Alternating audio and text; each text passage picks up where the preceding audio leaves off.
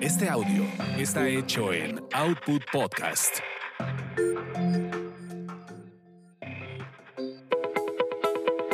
Bienvenidos a Tasty Tours, donde experimentas la magia de los destinos gracias a los sabores y aroma de sus comidas y bebidas.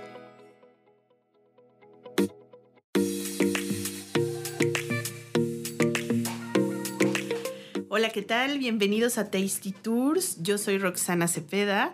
Y bueno, pues llegamos aquí después de una breve pero merecida pausa, de unas pequeñas vacaciones, de andar viajando y haciendo muchas cosas para traerles a ustedes nuevo contenido. Pero ya aquí estamos de vuelta. Y bueno, pues el día de hoy vamos a hablar de un tema que seguro para muchos es como de, ay, otra vez. Pero bueno, siempre hay algo que discutir y es sobre los chiles en hogada. Carlos Mendoza, ¿cómo estás? Muy bien. Muy bien, ya ya me escucho. Creo que está padre que es esta época que creo que los chiles en nogada todavía no ha pasado por esta onda de, del pan de muerto y la rosca de reyes. Que yo ahorita ya escuché un anuncio en el radio de, de pan de muerto, mini pan de muerto a bla, bla, bla. Así, es agosto, espérense, ¿no? Falta mucho para. Y el chile en nogada sí es agosto, septiembre. Sí. Entonces está padre. Exacto. Se agradece. Se agradece, exactamente. Y, y que además, bueno, eh, hay muchos que dicen, no, ya ya me harté de, ay, ¿por qué le hacen tanto a los chiles en nogada? La neta debemos de reconocer que sí es un plato muy único, es un plato que no lo vas a encontrar en otro, en otro lugar del planeta. La neta. Sí, que tiene mucha onda y que tiene un sabor que a mí en lo especial me gusta muchísimo. A mí me divierte mucho el chile en nogada de la época, que con que te lo tomas el mariaje. Yo normalmente me debo comer tres o cuatro en temporada de chiles en nogada, que tú ya, ¿cuántos llevas? Y vamos en agosto Híjole, mira, hasta te podría decir que hasta antes del día de ayer llevaba cinco y ayer pensé que iba a comerme el sexto, pero lo que no sabía era que en la mesa donde estuve íbamos a probar de ocho diferentes, entonces mm, no probé todos los ocho, pero sí probé otros cinco, entonces en teoría se podría decir que he probado diez.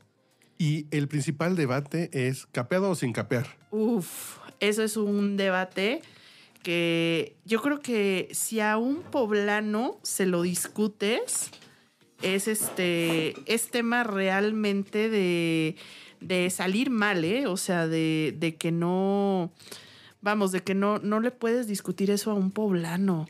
Porque sí se ponen, sí se ponen muy malitos de sus nervios cuando, cuando les dices que le das un chile en hogada sin capear.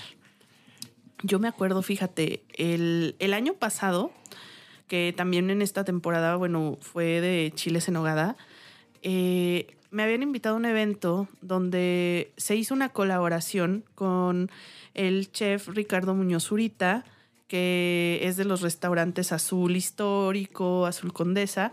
Él cada año, bueno, saca su, su chile en nogada, que es muy tradicional. Y esa vez me acuerdo que fue, fue a Puebla, también este, a alguno de los lugares que, eran más tradicionales de chiles en nogada, y hicieron una colaboración donde iban a servir allá su chile en nogada. Sí, nada más que justamente el chile en nogada que prepara Ricardo Muñoz Zurita va sin capear.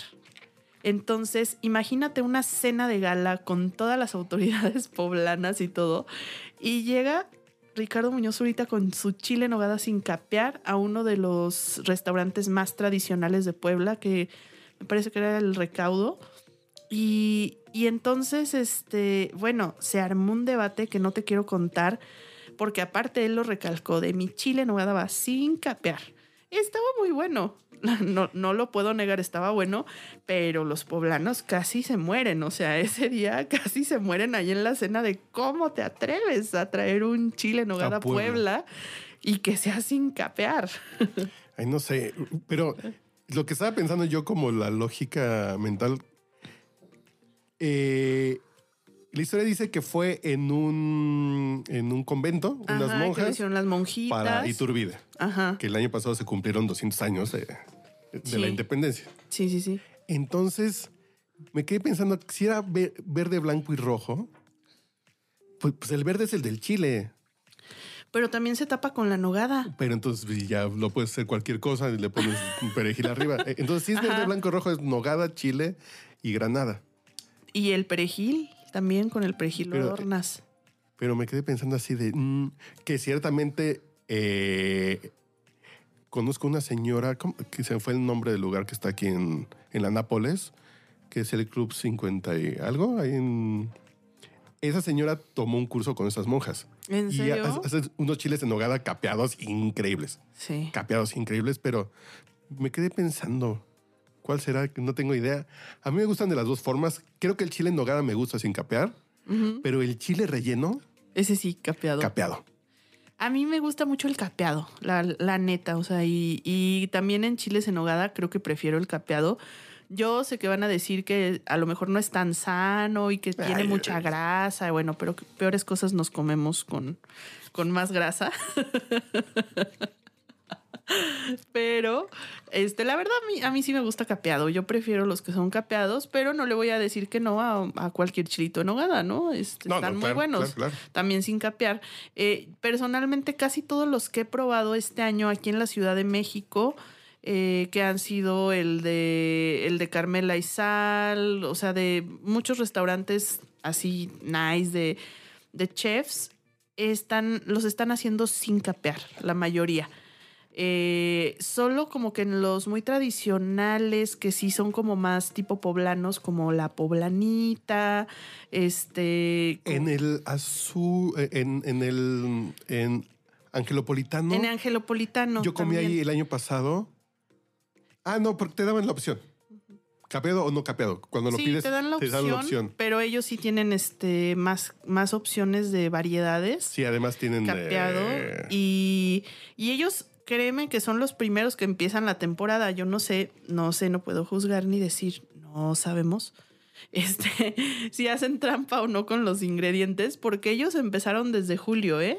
Déjame decirte ¿Desde que julio desde tienen? julio tienen chiles en nogada. No se va. Fueron los primeros en sacarlo. Guarda- Entonces, Fueron los primeros en sacar el chile. en sacar el chile. Pero Es creo, creo que el tema de Angelopolitano. sí tenemos que respetar los tiempos para que, si no, Sí, ya sé que ya hay granada en el súper todo el año. sí. Ya encuentras estos paquetitos ya empacados. Entonces podría hacerlo cualquier época del año, pero Sí, pero sí, esos sí, no se tiempos porque es bonito. chiste. sí, es bonito. sí, sí, sí. Se pierde el chiste. Salvo que seas turista Sí, y vengas a México y lo quieres probar y vienes en abril, pues dirías, bueno, se te perdona porque vienes de visita, ¿no? claro. Pero si no, Sí, no. como el bacalao. Así hay lugares donde hay tortas bacalao todo el año, pero mi bacalao es Navidad. Exactamente. Sí, o Semana Santa. el- algunas personas acostumbraban bacalao y romeritos en Semana Santa también, eh, eh, en la cuaresma, pero creo que para que se disfrute así de... Son mis cuatro fines de semana en que tengo que comer chiles en nogada en el año. Sí. Es bonito. Es bonito, es, es una bonita temporada. Y también yo creo que sí vale la pena que, que sí se hagan un tour de chiles en nogada, que prueben los de aquí de la Ciudad de México. Hay varios lugares buenos para probar. Angelopolitano a mí personalmente sí, sí, me gusta mucho. Eh, la poblanita, o sea, si quieren como probar algo más tradicional, también tipo de Puebla y no pueden ir a Puebla, yo creo que también es buena opción. Y también pues los que están haciendo de pronto chefs como Ricardo Muñoz Zurita, este, como la chef Gaby Ruiz en Carmela y Sal.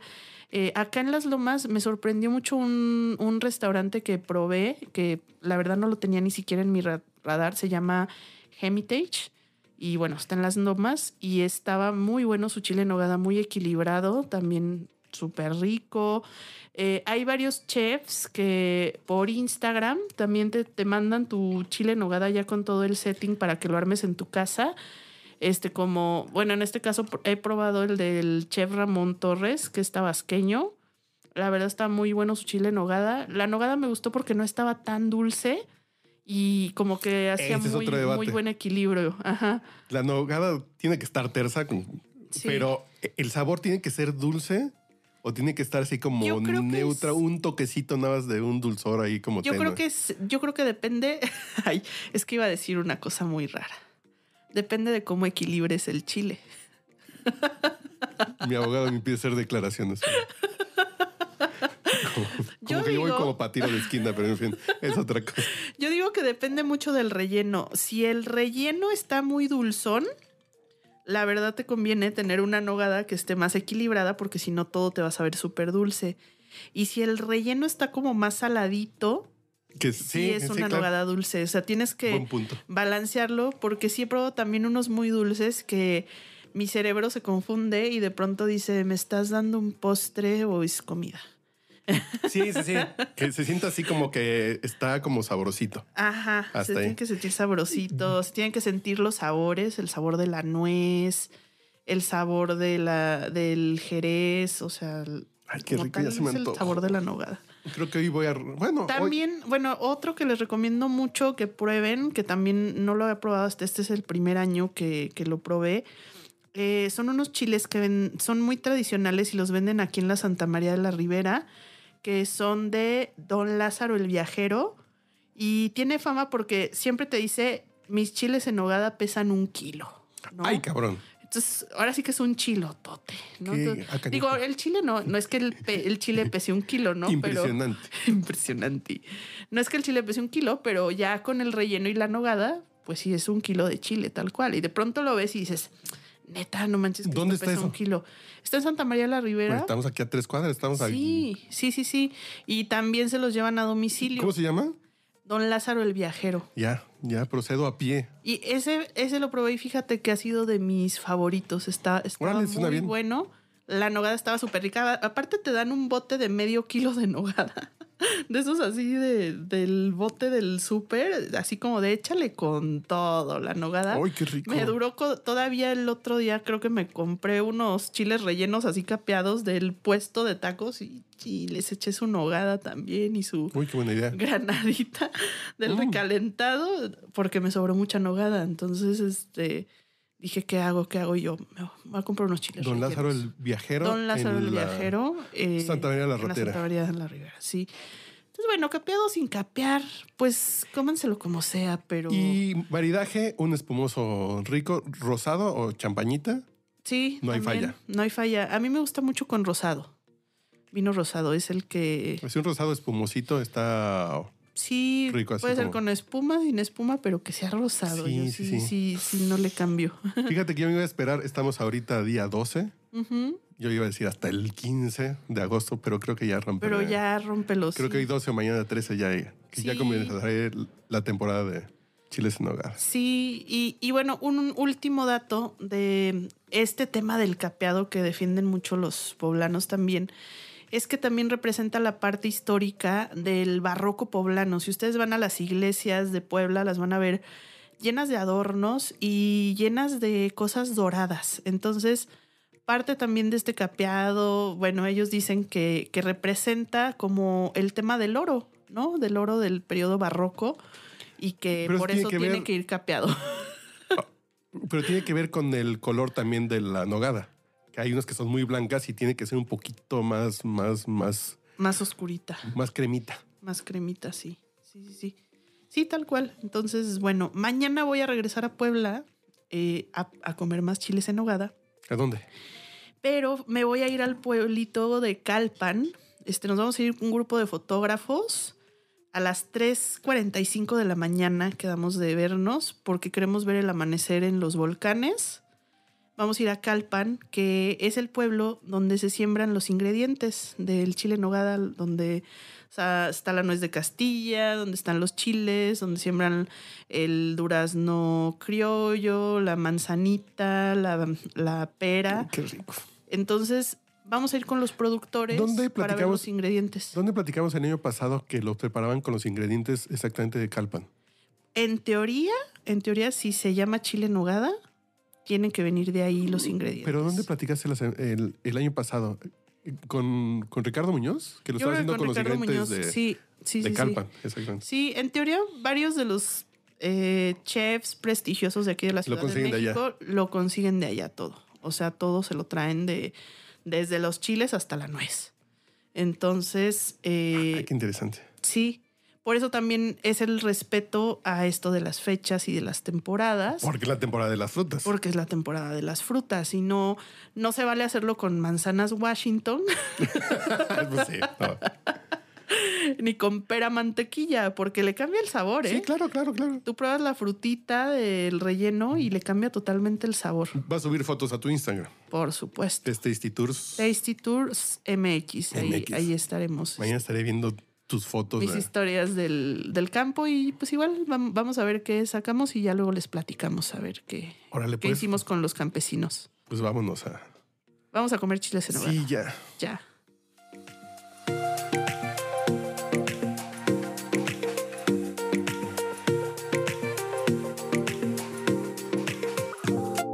No te pierdas nuestro próximo podcast con más recomendaciones para comer, viajar y beber. Síguenos en Tasty Tours MX en Facebook, Instagram y Twitter.